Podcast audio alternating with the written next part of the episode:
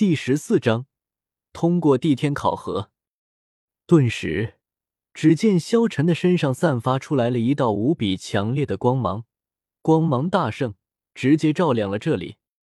帝天心中无比的震惊，他身为森林之主，身为这个大陆之上最强者之一，他当然知道这魂环就是百万年魂环。百万年魂环只有百万年魂兽才拥有。这小子怎么可能拥有百万年魂环？现在，只怕唯一的解释只有一个了：这小子是从神界来的，而且他很可能是神，即便不是神，也必定是神之子。神之子，到底是谁的儿子才会有这么强大的力量？而且，主上为什么能够吸收他的魂力？他到底什么人？小子！我再问你一遍，你到底是谁？还有，你这百万年魂环是从什么地方来的？帝天看着萧晨问道：“我不是说了吗？我叫做萧晨，并没有什么特殊的身份。这魂环和魂骨都是从我自己的身体里面长出来的。”萧晨连忙说道：“他当然不会将自己拥有系统的消息透露出去，所以只能说从自己的身体里面长出来。”这时候，帝天想起来了一句话，一句无比古老的传言：“当天命之人降临之时，便是一切终结之日。”帝天不知道这句话是什么意思，也不知道这句话是谁说的，但是这句话却印在他的脑海之中。这一刻，他明白，萧晨就是这句话中的天命之人。小子，虽然你拥有百万年魂环。但是我还是要看看你的实力。”帝天说着，顿时大手朝着萧晨拍了下来。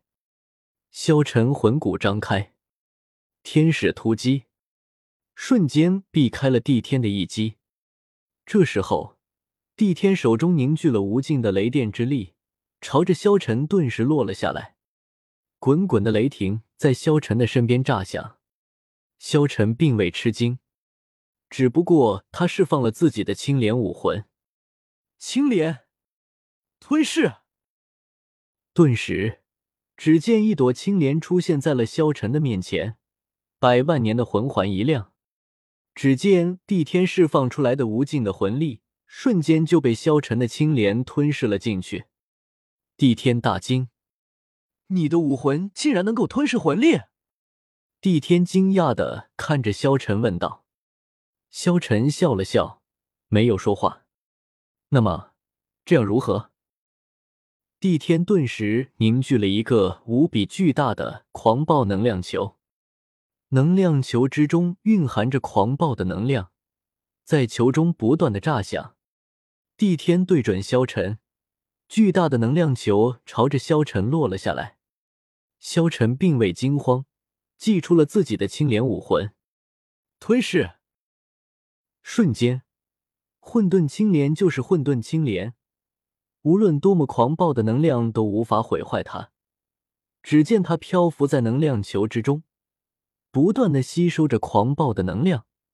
不一会儿，只见帝天的狂暴能量全部被混沌青莲吸收殆尽。萧晨看着帝天，淡淡道：“该我反击了。”佛怒青莲，顿时。只见空中那一朵青莲朝着帝天飞了过去，然后在帝天的面前瞬间绽放开来，无尽的能量从青莲之上爆发出来，滚滚的力量爆开，一股强大的力量蔓延出去。轰！这一刻，大地在震动，整个森林都在颤抖。只见无尽的火光以青莲为中心蔓延，甚至淹没了整个巨大的地天。一声巨响，只见青莲爆开，狂暴的能量席卷了出去，无尽的烟尘，滚滚的气浪不断的冲霄而起。过了许久，等烟尘散去，只见站在烟尘之中的帝天，一个巨大的护盾包裹着他，但是护盾竟然有开裂的迹象，差一点就被这巨大的爆炸轰碎了。帝天并未受伤。但是他却一脸惊讶的站在原地，看着萧晨。他不敢相信这一切是真的。这一刻，只见帝天全身焦黑，被萧晨直接给炸呼了。帝天心中无比震撼，虽然没受内伤，但是却被萧晨伤到了皮肉。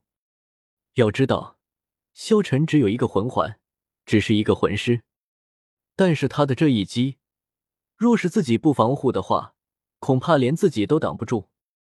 也就是说。